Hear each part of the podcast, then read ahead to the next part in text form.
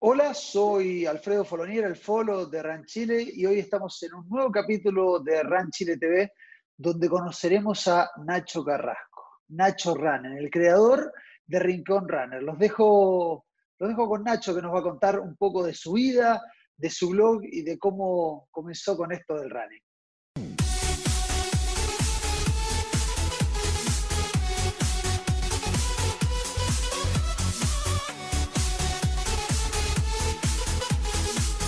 Bueno, en estas nuevas ediciones de RAN Chile TV estamos conversando con medios informativos, blog, con amigos que ayudan a la difusión de esto del running. Y en esta oportunidad tenemos a Nacho Carrasco, un amigo que empezó hace un tiempo largo con su blog Rincón Runner. Nacho, muchas gracias por aceptar la invitación de estar en este RAN Chile TV por favor, el agradecimiento creo que tengo que darlo yo. Para mí es un honor eh, haber sido contactado ya por RAN Chile, eh, que es uno de los medios que, ¿para qué estamos con cosas? Mi medio lleva tres años, eh, un poquito más, y ustedes llevan, son parte del ADN del runner, y yo siempre tengo muchos recuerdos de mis inicios, que fue los primeros, el primer medio en el cual yo me contacté o tuve acercamiento en internet a través del running fueron a través de RAN Chile, así que para mí es como que me entreviste Messi acá. Yo no sea un jugador de, de cadete, Así que ando, pero felicísimo del, contacto.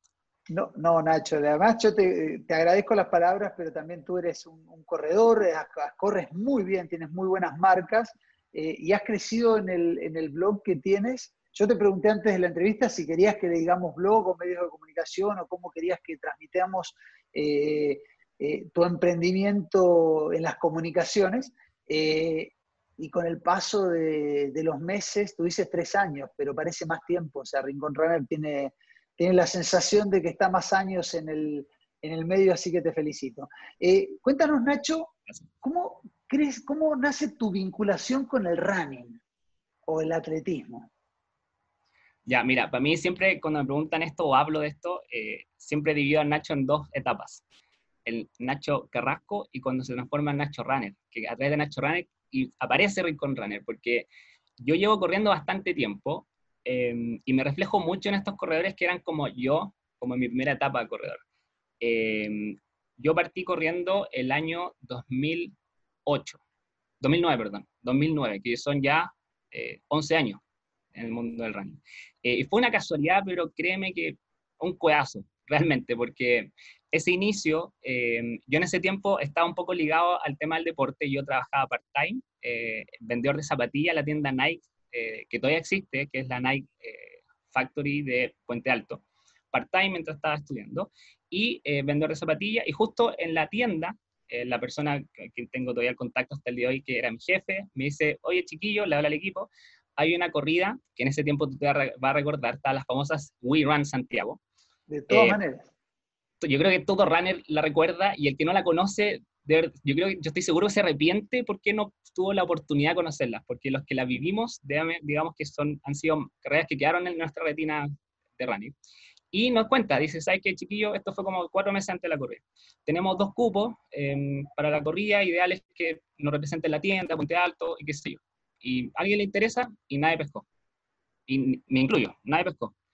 Después me quedé dando vueltas, seguí trabajando, viendo las cajas y dije, yo en ese tiempo jugaba toda la pelota, nunca he sido, he sido malísimo de la pelota, pero siempre en el colegio, en la universidad estaba la selección, era el suplente 15, pero siempre me gustaba estar ligado al deporte. Y hacía más que eso, y un poco de tenis con mi papá. Esa era mi, mi ligación al deporte, mi relación al deporte, probablemente tal. Bueno, a mí me quedó dando vuelta eso, y al día siguiente pregunté a mi jefe, oiga, ¿alguien se interesó en el cupo de estas corridas? ¿Corridas se llaman? Y decía, sí, no, pero nadie se interesó, Nacho, ¿por qué te quería inscribir? dije, eh, sí, voy a cachar qué onda, yo nunca he corrido. ¿Cuántos kilómetros son? Son 10. Y yo quedo como, ¿10? Dije, ya, voy a cachar. Me dijo, sí, pues si tú juegas la pelota, Nacho, ya. Y yo, en ese tiempo uno no cacha cuántos 10 kilómetros. Uno, porque uno, a lo más, uno no tiene idea. Y en ese tiempo, me siento un poco viejo diciendo esto porque uno no ocupaba tanto Waze y Google Maps hace 11 años atrás. Entonces uno tiene más referencia a los kilómetros hoy en día. Y yo dije, ya, voy a intentar.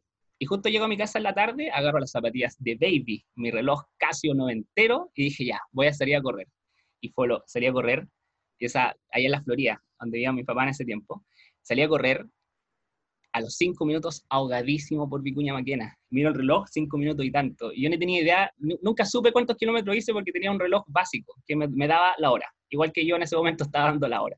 y me empecé a entrenar. Empecé a salir 10 minutos, 15 minutos, llegaba, pero realmente raja a la casa, raja. Y justo un poco antes dije, no, yo no puedo dar vergüenza a la tienda, a Puente Alto, en ese tiempo había, hasta el día de hoy, hartas tiendas. Y el orgullo personal. Sí, po. Y yo era como el representante de Puente Alto de la tienda, po. No podías llegar a la tienda. ¿Y cómo te no, fue? Abandoné el kilómetro 5.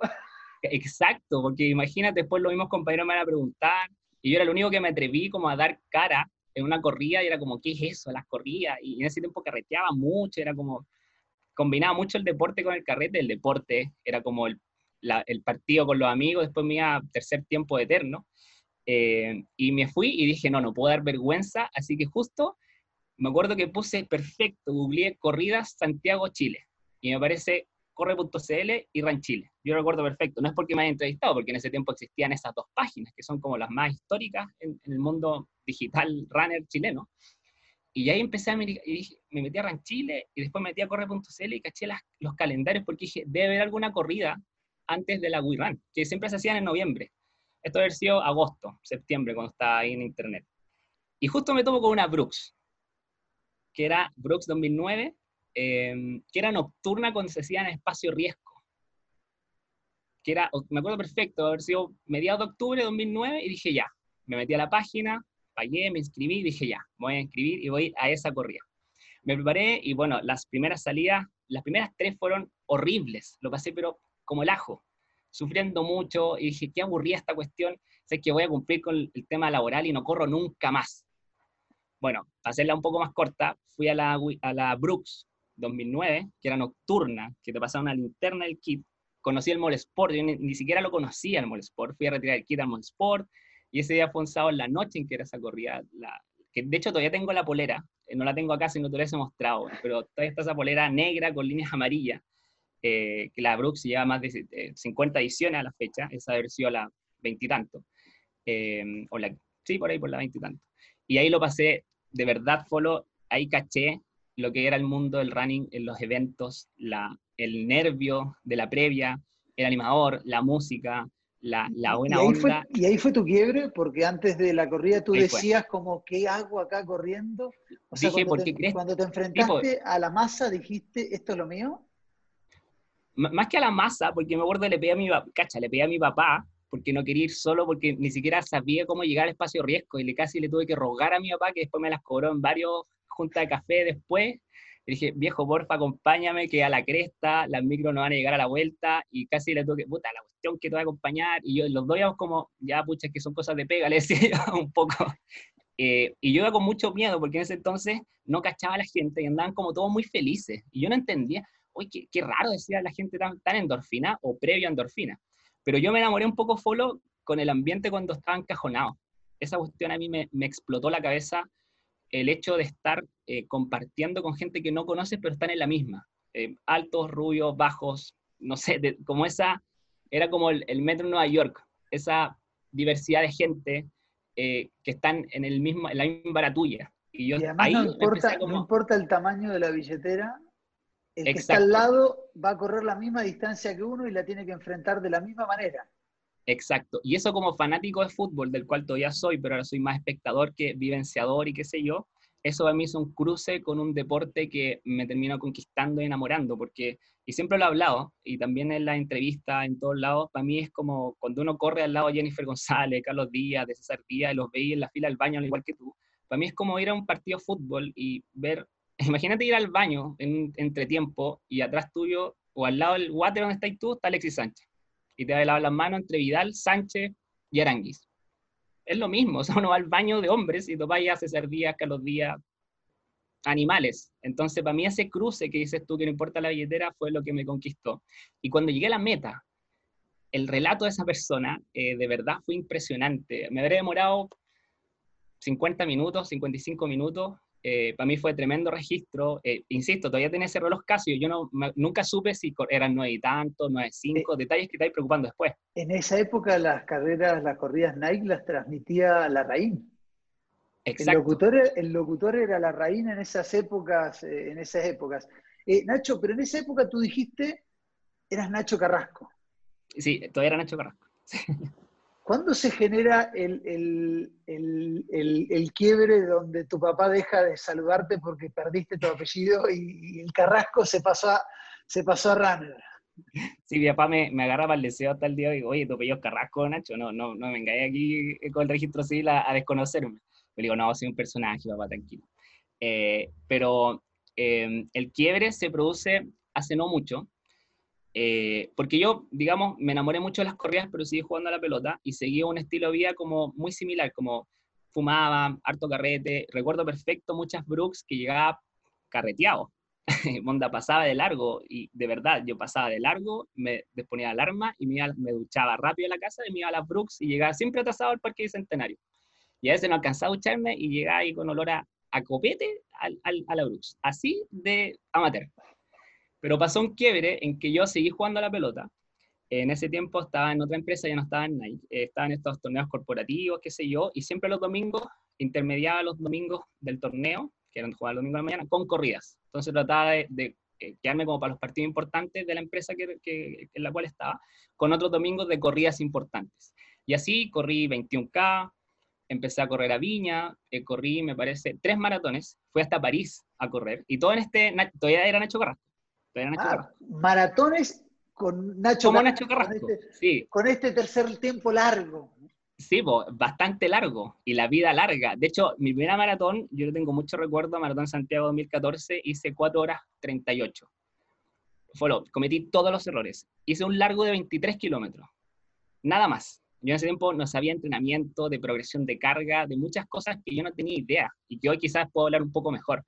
Eh, y paré tres veces, e, elongué, me dieron como cuatro calambres, me acuerdo que me pasaba Ángel y yo quería agarrar a, a chuchata, lo pasé muy mal la primera maratón, después corrí Viña al año siguiente. Es que Nacho, un maratón, un maratón es una experiencia fantástica si uno la prepara. Si uno llega con poca preparación, el maratón puede llegar a ser... Eh, ya duele correr un maratón preparado y con experiencia. Es una, es una prueba durísima y si uno además va con poca preparación, se puede llegar a transformar en una tortura y un martirio. Así que lo mejor que uno puede hacer en un maratón es hacer una buena preparación. Sí, lo fue y no fue uno porfiado y muy amateur. No fue una vez una tortura, fueron tres veces esta tortura, porque yo antes de transformarme en Nacho Runner corrí tres maratones así, no aprendí, no aprendí nada en la primera maratón. Corrí Viña 2015 y después, eh, al año siguiente, el 2016, corrí París porque me, me, me, embalé harto con el tema, dije, ah, voy a correr afuera. Y justo topé con, con, mi trabajo con alguien que también estaba corriendo, esta persona era mucho más diga que yo, y me dijo, Nacho, vamos a correr afuera, a, Europa. Y dije, ¿en serio? Mira, tenemos que juntar plata. Ya, perfecto. Junté plata, me acuerdo que hasta me conseguí otro trabajo para juntar plata, y fuimos a París. Justo pasa que yo me hice unos dos meses antes de la rodilla.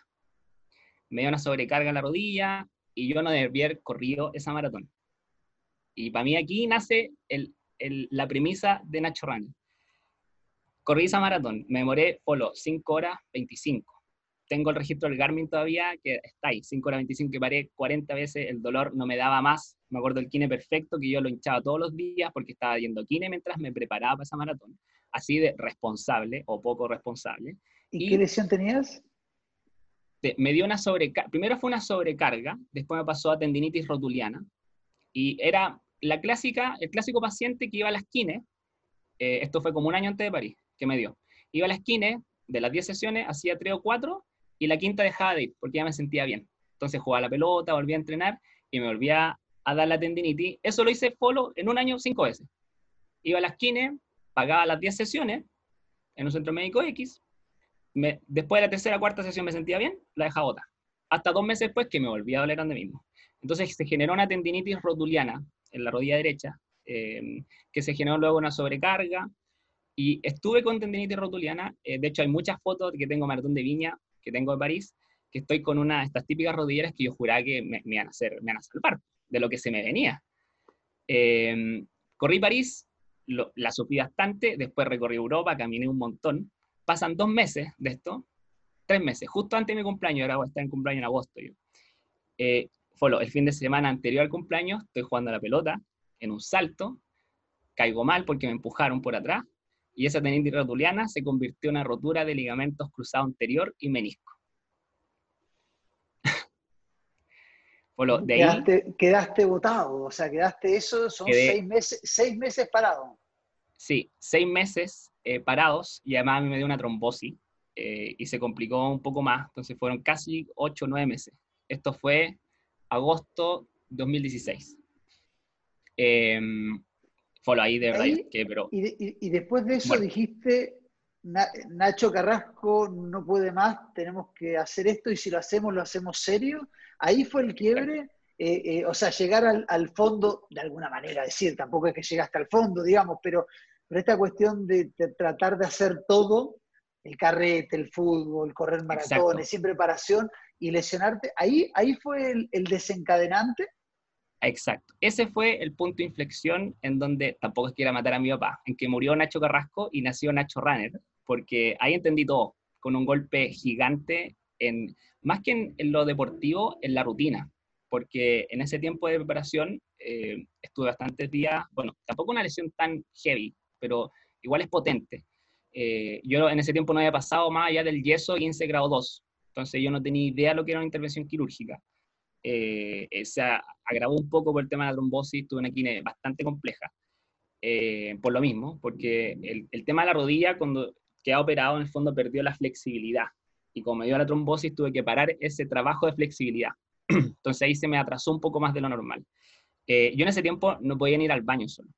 Entonces fue súper complejo darme esas reflexiones que quizás muchos las estamos teniendo hoy día en cuarentena. Esas reflexiones de estar en tu casa sin poder salir. Yo no podía salir por un tema físico imposibilitado de salir. Nosotros no podemos salir por otros motivos, pero estamos casi lo mismo. Entonces, créeme que a mí la cuarentena, yo viví esta misma cuarentena ocho meses durante eh, el 2016, parte del 2017. Entonces ahí nace, en el fondo, ese Nacho Runner que me acuerdo perfecto, el traumatólogo que me opera me dijo, Nacho, eh, tú haces mucho deporte, bien, tienes que cuidarte, pero tienes que elegir fútbol o running. Y yo le di vueltas muchos días a eso, fútbol o running, fútbol o running. Y un día decidí y dije, no, el fútbol me encanta, lo amo, soy fanático, he ido a ver partido de Chile, del equipo que me gusta, pero aquí el running me ha entregado muchas otras cosas, por lo mismo que hablamos de compartir con estrellas al lado tuyo, y por un montón de cosas más, de autosuperación y todo lo que podemos hablar horas de esto, de lo que te entrega el running, yo sé que todos los que están viendo esto me van a entender. Eh, y ahí dije, el running. Y aquí yo me lanzo con todo el running y quiero preparar bien una maratón, quiero hacer un resurgimiento de todo lo que he vivido, quizás lo tomé de una perspectiva un poco al lote. Dije, ah, un maratón, ya, si corrí 21, no importa. Ah, si me duele, ya, no importa. Hago las esquina, no importa. Y ahí viví un proceso muy complejo en cuanto a eso, hasta que empecé a, vivir un poco esa experiencia em, y en ese momento em, nace algo en mí que empezó a, relatar cierta historia en mi Instagram que todavía no se llamaba Nacho Runner, eh, se llamaba... Eh, se llamaba Acuático, que yo tenía mi, mi seudónimo juvenil, no sé qué significa eso, pero un nombre estúpido que hasta lo tenía en Fotolog ese nombre. Y ahí varias gente empezó a decirme un poco, em, oye, escribe súper bien Nacho, podrían tener un blog o una página. Y fue como, ya, a ver. Y se me ocurrió. Dije, voy vamos a ver. Se me ocurrió un nombre, Rincón Runner. Primero empecé como a pensar en qué. Tiene que ser algo como propio, porque mi idea era contar a alguien que había corrido maratones, pero que había tenido una experiencia traumática, eh, como la rotura de ligamento, eh, con una operación. Yo tengo una, una placa de, de, metal y un tornillo plástico en la rodilla. Eh, me sacaron un tendón que me lo tuvieron que injertar como un eh, ligamento que se, con luego el proceso se vuelve ligamento, pero yo, yo en mi pierna derecha estoy sin un tendón, que es ligamento. Y, Nacho, y cuando decides, eh, te dicen que en este, en este Instagram que tú tenías, este cuático, eh, empiezas a escribir y alguien te dice que bueno que escribas, que escribes y se te ocurre hacer el blog, Rincón Runner. ¿cómo, ¿Cómo planteas justamente Rincón Runner? ¿Cómo te lo imaginas en un mundo donde está Ranchile, pero también hay, hay, hay, decenas de otros medios y de, y de páginas informativas y blogs. ¿Cómo, ¿Cómo, buscas esa diferenciación? ¿Cómo buscas lograr eh, la identificación? Que digan, ok, la persona cuando entre a Rincon Runner, ¿qué va a encontrar? ¿Te lo planteaste de esa manera a la hora de, comenzar con el blog?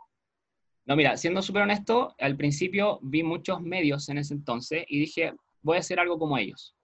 Eh, voy a plantearlo como medio pero después me di cuenta eh, un poco que los medios y no solo pasa en el running, pasa en muchas partes, en muchas áreas, los medios no son caras. Entonces dije, voy a poner una cara a este medio. Y si tuviera plata, probablemente hubiese contratado un modelo rubio que corriera muy bien, y tuviera calugas, y sería mi modelo y ese hubiese sido el tío RR, y, y quizá hubiese sido un éxito. Pero no tenía plata para contratar un modelo como, mira, como para que le saque foto cada rato. Y dije, bueno, voy a mostrar mi cara. Y, y a mí se me ocurrió más más adelante después. Eh, pero a mí me pasó un mundo muy complejo porque cuando yo empecé a averiguar de mi recuperación, recuerdo perfecto que llegué a, a, KDR, que era un centro kinesiológico de Javier Lara, que precisamente era de, de, de ¿cómo se llama? ahí en la Florida, donde estaba viendo con mis papás. Y ahí empecé a meterme un poco en el nicho runner. Y, y ahí como que empecé a, a, tener, abrir un poco el espectro o a tener amistades o al menos conocidos en el running. Y ahí yo partí los primeros meses con Rincón Running como un medio, pero un medio en el cual yo quería partir iniciándome a, cortar, a contar una, una mm, recuperación de una operación, que era quizá una historia un poco más interesante que alguien que es, mira, me voy a poner las zapatillas para empezar a correr. Eh, yo era, me voy a empezar las zapatillas para correr en serio porque ya en el fondo tuve como una oportunidad que desperdicié. Pero la vida, gracias, me dio una segunda oportunidad porque en el fondo no fue nada terrible y lo único terrible es que tuve que pasar por un dolor que fue, por suerte, pasajero y temporal. Por eso a mí me afecta mucho conocer casos de gente que corre con silla rueda o cosas así, porque yo viví meses así y, vivir una vida así a mí me choca mucho, porque en el fondo yo estuve en su piel un par de meses, lo que es estar imposibilitado de caminar. Entonces, para mí ese relato lo quería hacer más como medio, pero después me di cuenta que los medios carecían un poco de la, de la cara propia, o de, mira, yo corro acá.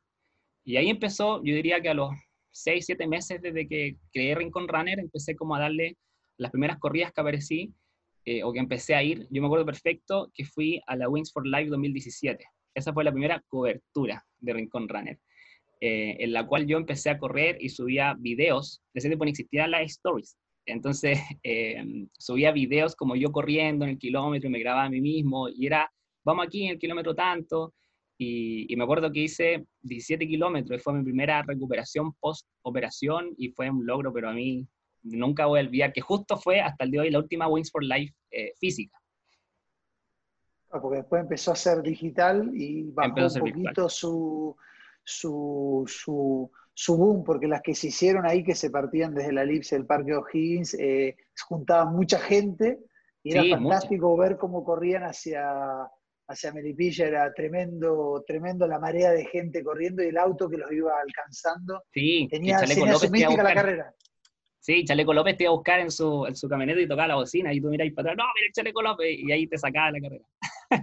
Eh, y, y, cómo este planteo de hacer un medio, eh, que tú decías fueron los primeros meses, eh, ¿cómo definirías ahora Rincón Runner? Oh, eh, para mí es un blog de corredor amateur. Un blog siempre se tiene que entender que es como un medio en primera persona. O sea, yo no cuento desde una tercera persona el relato, un tercer, tercera persona omnisciente, digamos, eh, sino que es un, un, relato de yo. A mí me pasa esto, o estamos viviendo esto. Eh, y yo lo defino así, como un blog de corredor amateur. Pero con el paso, con el paso de los meses has empezado a tener muy buenas marcas. ¿Cuál es tu mejor marca en maratón, Nacho? Eh, 2.54-54 en Buenos Aires el año pasado. Eh, hay muchos maratonistas amateur que te van a mirar diciendo, no, ya, pero este es profesional, bajó las tres horas. Sí, y, y, me pasa mucho que cuando yo cuento la historia un poco de cómo era el Nacho Carrasco, es como la, el pre-personaje de Nacho Rana, no me creen, no me creen, y yo mando, a veces subo foto en rincón y hago el típico antes-después, eh, a veces como tomando una piscola y el después corriendo bajo tres horas y, la gente no me cree, como que siente que uno nace corriendo las tres horas y, créeme que para mí bajar las tres horas puede ser imposible para muchos, pero pucha, aquí tiene un caso que eh, no es tan imposible como se ve, no digo que sea fácil. Y para hacer ese cambio, ese cambio que, que, conlleva muchas cosas, porque hablamos de figurativamente de Nacho Carrasco, a Nacho Runner haciendo el chiste de lo de tu de, que le perdiste el apellido, pero, pero se transformó no solamente en eso, ese cambio se transformó en que comenzaste a hacer un medio que terminó siendo un blog, eh, empezaste a entrenar de otra manera, y ahí es donde quiero hacer un poquito el foco. Eh, ese cambio de entrenamiento y, y, también venías de una lesión cambiaste entrenamiento, cuidado, cuidado del cuerpo, y cuando digo cuidado del cuerpo, cambiaste alimentación, agregaste kinesiología, te empezaste a preparar mentalmente más para las carreras. Eh, ¿Cómo porque lo, hiciste el cambio y lo, nombraste porque te lesionaste, pero ¿cuáles cosas agregaste, cuáles características le agregaste al Nacho Runner para diferenciarlo del Nacho Carrasco? Mira, eh, cuesta hablar de esto porque es un proceso largo y paulatino. Y, si yo te lo contara y te, digo en tres líneas, mira, dejé de fumar, dejé de tomar, dejé de carretear, eh, dejé de trasnochar, eh, no digo que ahora me levanto, me acuesto a las 9 de la noche, pero más allá de la una, yo aunque esté en un evento social ya estoy bostezando, pero sí, mal. Eh, y eso es un proceso de años, o sea, estoy hablando del 2017, eh, que empecé a subir mucho mi rendimiento. Y también en la rutina de alimentación aprendí mucho con, con, Porque después Rincón Rana empezó como a, a conocer gente, a conocer gente que se dedicaba a esto de hace tiempo. Y como en su momento conocía a KDR, Javier Lara, Después empecé a conocer más personas como Valer Gandoña, eh, Karina Amado, Diego Flores, que son coach, eh, Nutri y Kine. Y de ahí con ello empecé una, una suerte de, de, amistad y eh, retribución y un feedback súper importante de aprendizajes de, de, rutinas y de hábitos, que creo que suena como, aquí siento que estoy como vendiendo la pomada de, un, de un, alimento o de un súper remedio que te hace la vida más feliz, pero siento que son esfuerzos para algunos, pero para mí es un placer gigante eh, aprender un poco a sentirse mejor con uno mismo en cuanto a lo que come, en cuanto a lo que hace y en cuanto a muchas otras cosas que yo de verdad veo fotos antiguas mías en que estaba con un cigarro, comía puras grasas.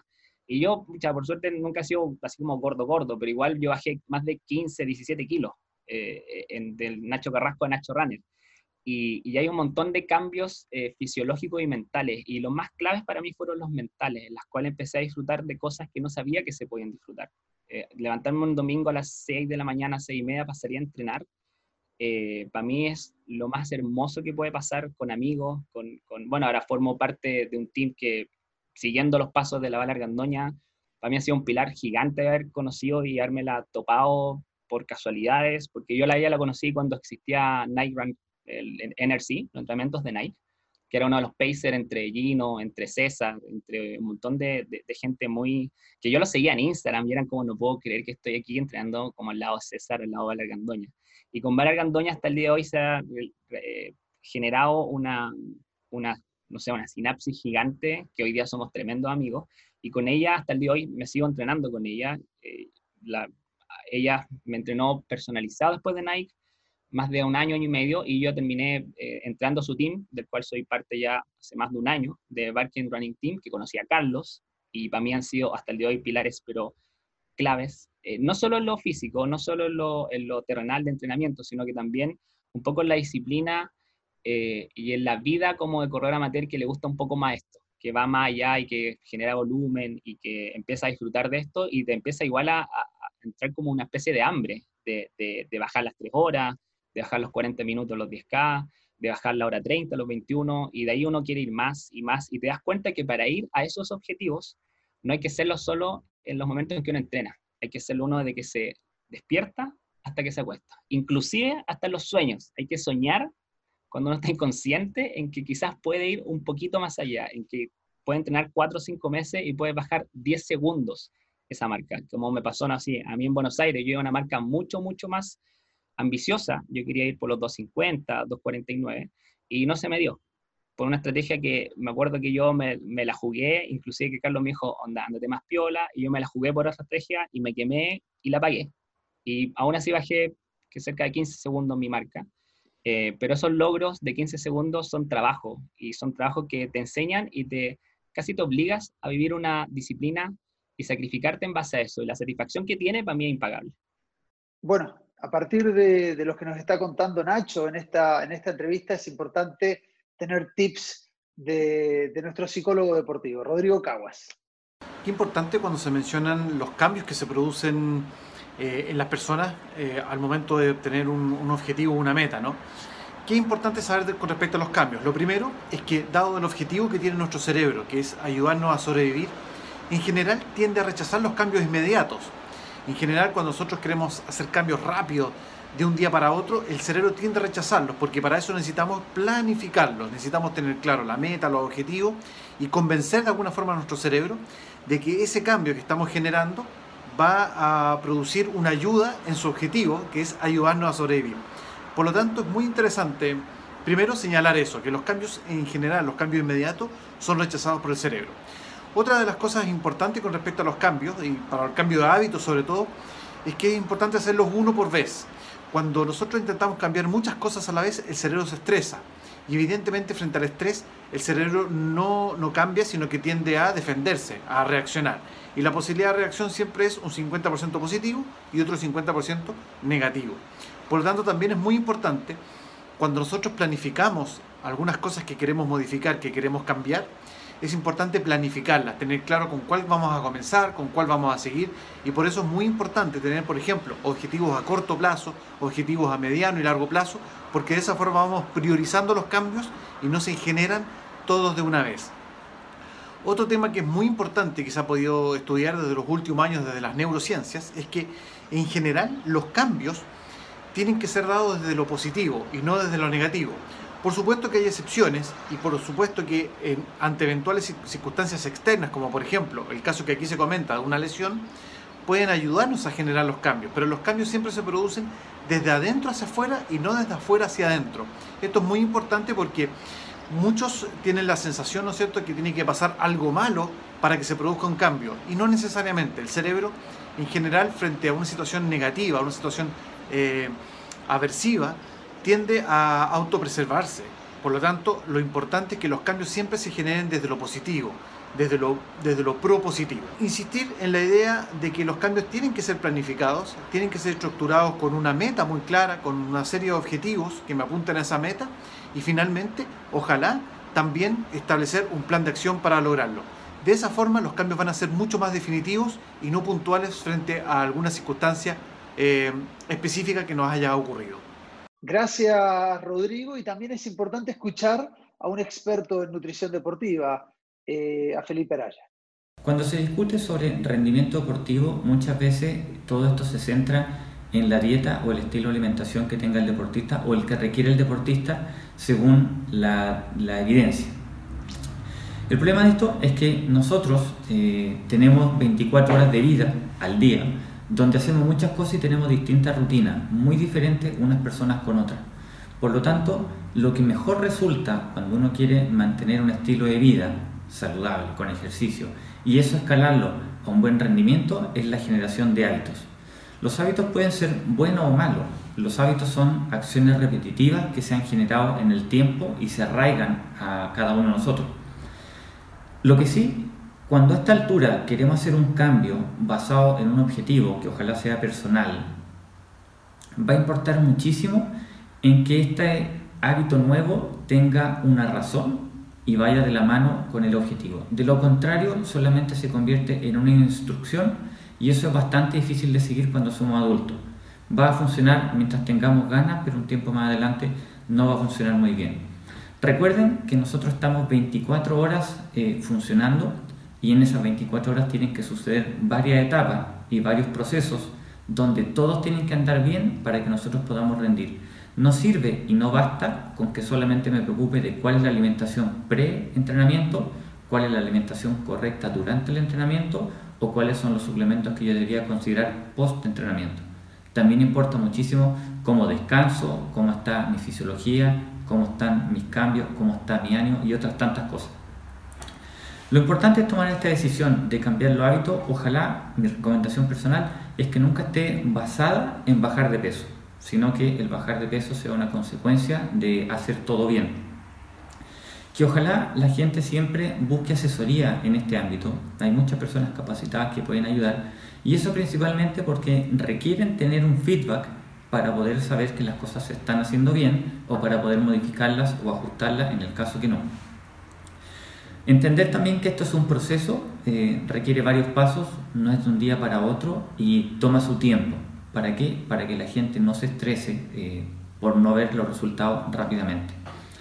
Ojalá también eh, se acompañen en este proceso, no solamente por el profesional que los puede ayudar, sino también me refiero a la familia, los amigos, el entorno, la gente de su equipo, porque en la medida que el hábitat, ese eh, ambiente donde yo me muevo, me coopere con mi objetivo, probablemente la posibilidad de éxito sea mayor.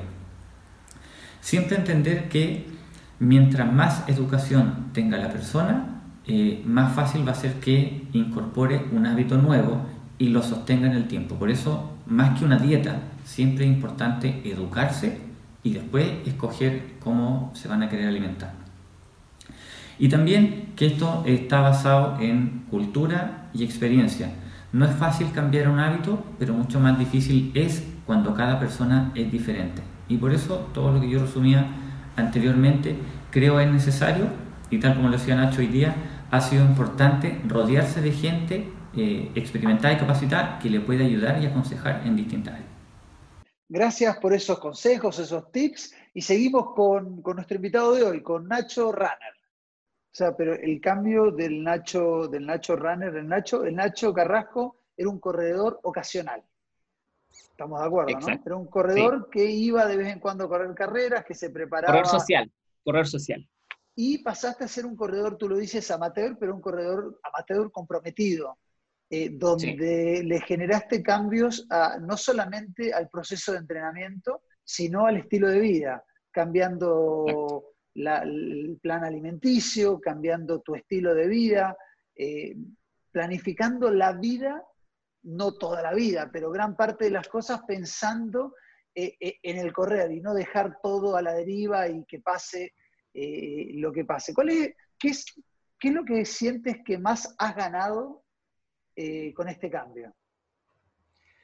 Y, digo en lo personal, Nacho, no, no, no, no en los tiempos, no me digas, no, bajé 15 minutos mi tiempo de maratón, puedo correr a 4 minutos del kilómetro. ¿Qué es lo que sientes en lo personal que has ganado eh, con este cambio?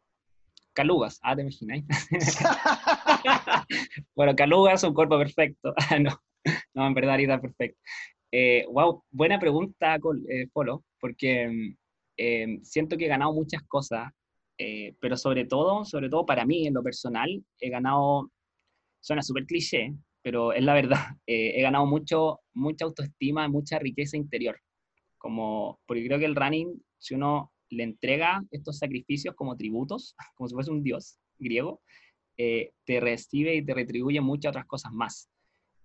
para mí, lo más lindo del running es cuando uno se pone límites que tú no vas a creer que vas a, lograr y los termináis logrando. Es un poco como la frase Kipchoge, que ningún humano tiene límites, pero si el Nacho, me pregunto hace dos años, si hubiese hecho, no sé, yo pasé en maratón, mis tiempos, si yo te los contara, de, son muy distintos, como si fuesen de dos personas, porque yo pasé de 4 horas 22 en Viña 2015, que fue mi segunda maratón, o la, o la segunda de Nacho Carrasco. Y la primera maratón de Nacho Ranet fue 2018, Maratón Santiago, y hice 3 horas 09. Entonces yo pasé de 4 horas 22 a 3 horas 09. Eh, y para mí fue un cambio que viví otra maratón. Eh, bajé más de hora 10 el, por un proceso, pasaron tres años, me operé, eh, no tomé tanto. Entonces, ese, para mí ese maratón le tengo especial cariño, que fue la cuarta, o la primera Nacho Running, en la cual aprendí muchas cosas, porque yo estoy seguro que nunca en mi vida hubiese logrado ese tiempo o hubiese dicho que hubiese hecho ese tiempo. Eh, y para mí eh, lo que gané es autoestima, es seguridad, es confianza en que uno en verdad es capaz de lograr cosas que hoy dice, no, ni calago. Para mí eso es que uno mismo, con esfuerzo y con dedicación a ciertas cosas, como que se termina contradiciendo y saliendo una mejor persona de. Eh, ¿Y objetivos personales ahora, ahora que el personaje Nacho Runner se tomó tu vida? Eh, ¿qué, objetivos eh, o qué metas tienes en lo personal, ya sea en lo deportivo, personal, lo que sea? Y también con Rincon Runner. ¿Qué, metas y objetivos tienes? ¿Cómo te lo imaginas eh, el Nacho Runner en 5, 10, 15 años? Y lo mismo Rincon Runner. ¿Cómo te lo imaginas? Wow. bueno, Nacho Runner me lo imagino en los Juegos Olímpicos. no, nunca tanto, nunca tanto.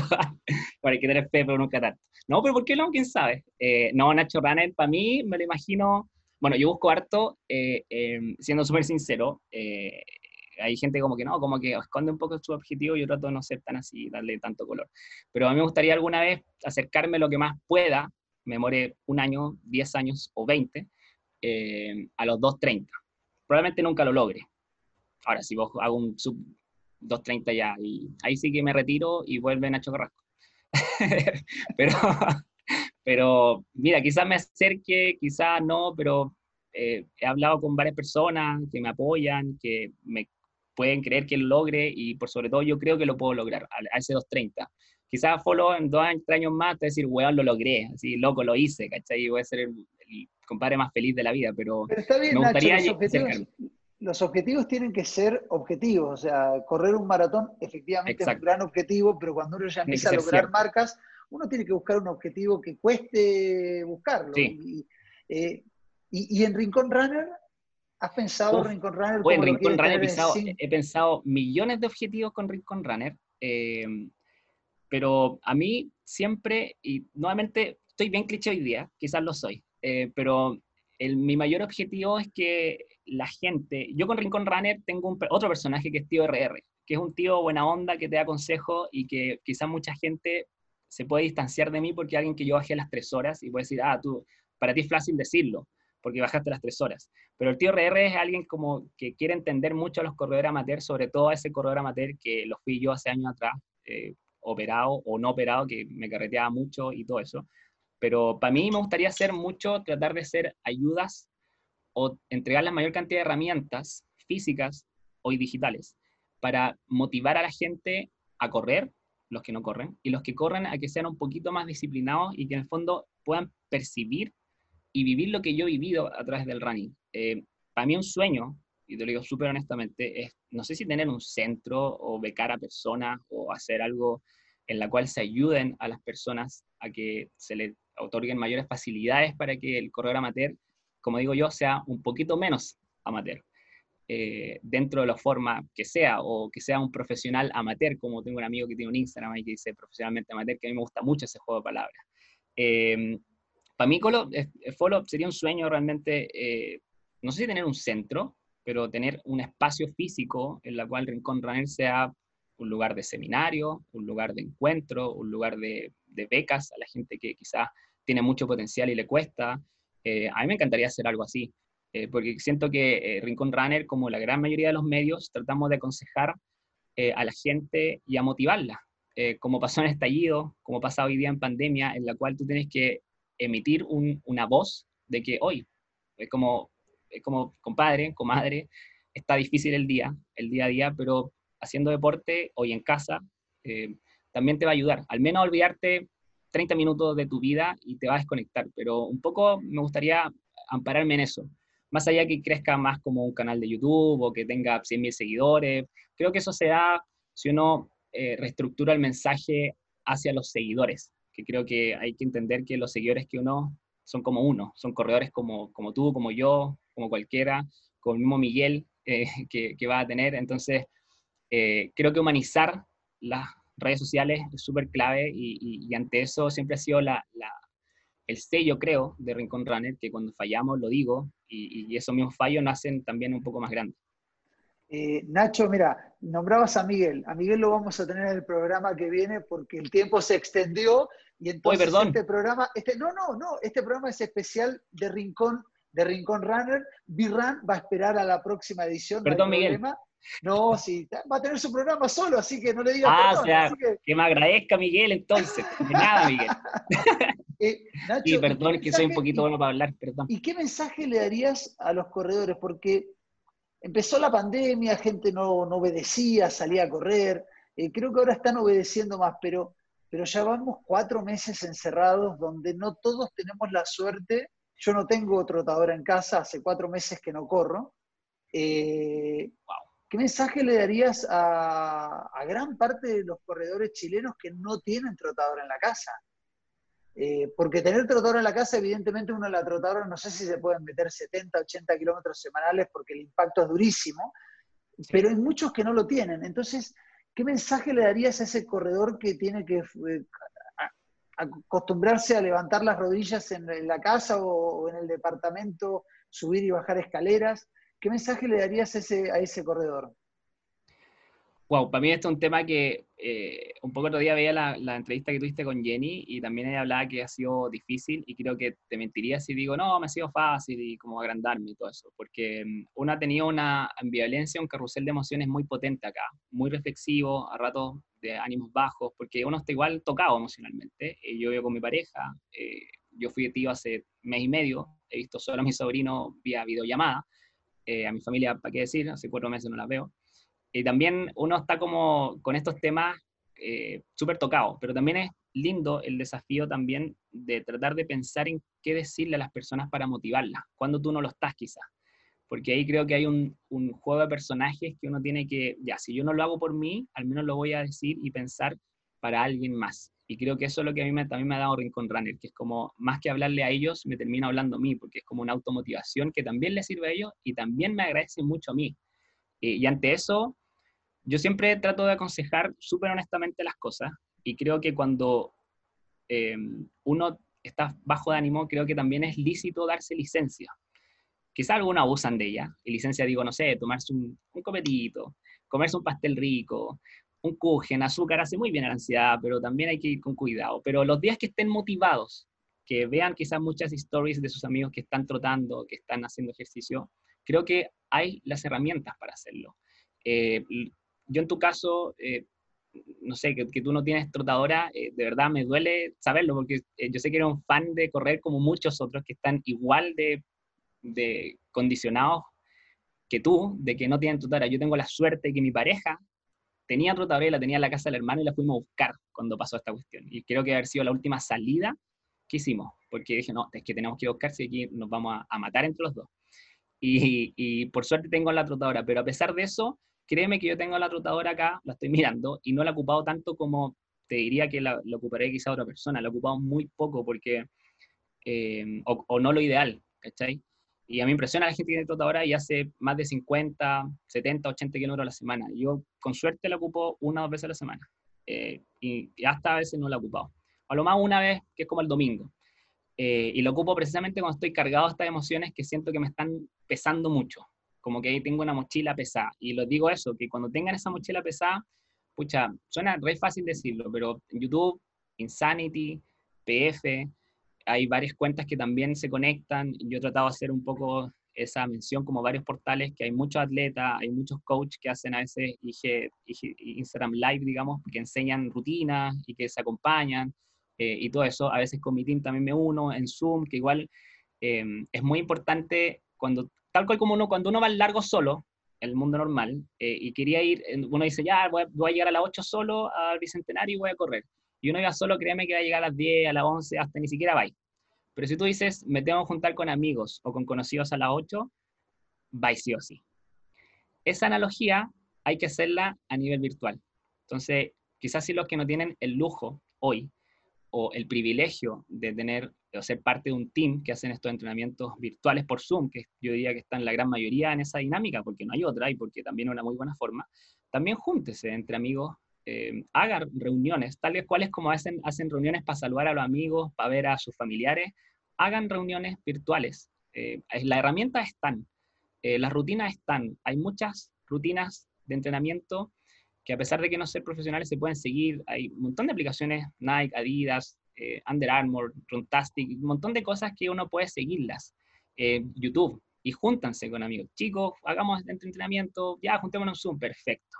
Si se pueden juntar en Zoom a tirar la talla, a reírse, también se pueden juntar eh, a entrenar. Y créanme que para eso necesitan un celular e internet, que creo que ahí el mundo se amplía un poco más si habláramos de los corredores que tienen el lujo o el privilegio de tener cinta. Así que yo creo que eso recojan la misma motivación que uno tiene cuando va a ir afuera. Porque cuando uno sale afuera a correr solo, por lo general da mucha paja, te atrasáis, haces millones de planes, y hasta, hasta termináis no saliendo, no, mejor salgo a la tarde, porque se me hizo tarde y, hay sol. O se me hizo tarde, ahí hace frío.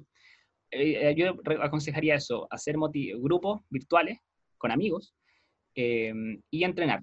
Ahora, si no, quizás no hayan amigos que le apañen mucho, tratar de hacerse la herramienta, como yo he visto mucha gente muy disciplinada, que no tiene trotadora y que ha ocupado solo el mat, la tele, internet, y, esas rutinas de verdad ayudan. Y ayudan no solo para mantenerse, por un objetivo que el día de mañana vamos a tener que luchar y todo eso, sino que ayudan hoy por sanidad mental, no es que estemos locos, pero creo que estamos al borde ya con tanta eh, lluvia, meteoritos de noticias que no son la mayoría alegres, pero creo que también hoy por hoy sirve mucho como un escaparate emocional, eh, una dosificación y canalización de ansiedades, de miedos, de inseguridades, que hoy eh, sirve inclusive mucho más que un largo quizás para tu próxima maratón, porque eso debe estar todas nuestras vidas.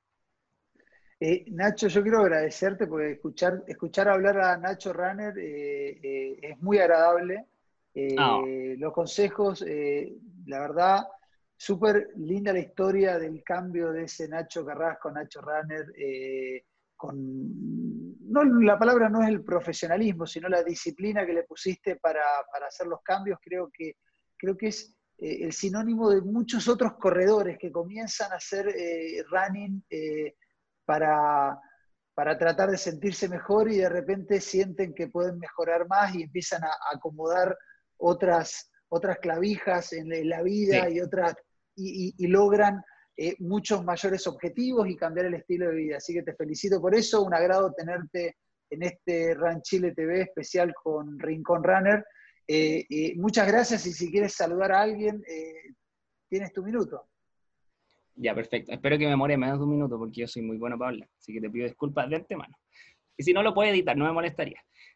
no, primero que todo, Folo, un honor haber sido entrevistado por ti. Eh, te admiro como persona, como eh, corredor, como triatleta, como también colegas de, de, medios. Eh, tú eres el tío Ranchile, yo soy el tío RR, y para mí el tío Ranchile aprende y enseña a uno mucho de, de, ti como de otros medios que también, más allá de lo que llevan el tiempo, también aportan. Para mí siempre he dicho lo mismo, que existan, si existen hoy 10 medios, que existan 20 y 30, porque todos van a lograr lo mismo, que es sacar de la cama a la gente para correr. Y, para mí ese objetivo, que existan 40 millones de blogs, 50 millones de TRR y 100 millones más de Tío Ranchile, porque ayuda a compartir y difundir algo que es muy lindo, como es el deporte y como es el, el, correr. Eh, primero que todo, saludar a, toda la gente que, que, sigue tanto a Ranchile como a Rincón Runner. Eh, si llegó hasta acá el video es porque al menos nos aburrió y eso para mí es un, signo suma, es un like. Eh, y si da like, denle like a esto también. Eh, y mandar un abrazo gigante. Hoy día están muy carentes del contacto físico y mandarle un abrazo de finisher, como dice el Colo, a todos, con mucho cariño, con mucho aguante. Eh, siento que queda poco de este muro, pero este muro no ha boicoteado contra el suelo a nivel familiar, a nivel personal, a nivel emocional. Y hay que seguir dándole el aguante como los que han corrido 21 y sobre todo los que hemos corrido 42. Aquí hay, es como una pelea de, de, de perros callejeros que hay que seguir aguantando y hay que seguir endorfinándola eh, y mezclándola con endorfina y con buena onda. Eh, así que le mando un saludo a todas las personas, también hacer una pequeña, pequeña mención que también eh, la pandemia me ha enseñado muchas cosas, una red de apoyo muy maravillosa, en la cual yo justo antes de empezar la pandemia, te lo comenté un poco, con mi pareja iniciamos un, emprendimiento muy lindo de, de, huevos y yo llevaba los huevos duros a la pista embarque en el Nacional y empezaba a vender huevos duros en enero. Eh, porque justo tuve un problema, tuve cesante, entonces también eh, coincidió con eso y se me ocurrió, y todo esto fue idea de mi pareja, eh, la Vane, que también es muy, muy runner como yo. Y yo le dije, ya, pues, vendamos. Y me acuerdo cuando ella me lo cuenta, le dije, ay, voy a vender huevos. Yo me he agrandado, ah, pero por Dios, y me reí. Y hoy, gracias a la pandemia, tenemos un lindo emprendimiento que, sin va a hacer publicidad ni nada, pero, pero se llama Huevos dígalo. Chile. se llama Huevos Chile. Sí, Huevos Chile. Huevos.chile, eh, en la cual eh, ha sido solo un, un, escape en nuestra pandemia porque los repartos los hacemos nosotros en bicicleta, eh, medio transporte o bici eléctrica.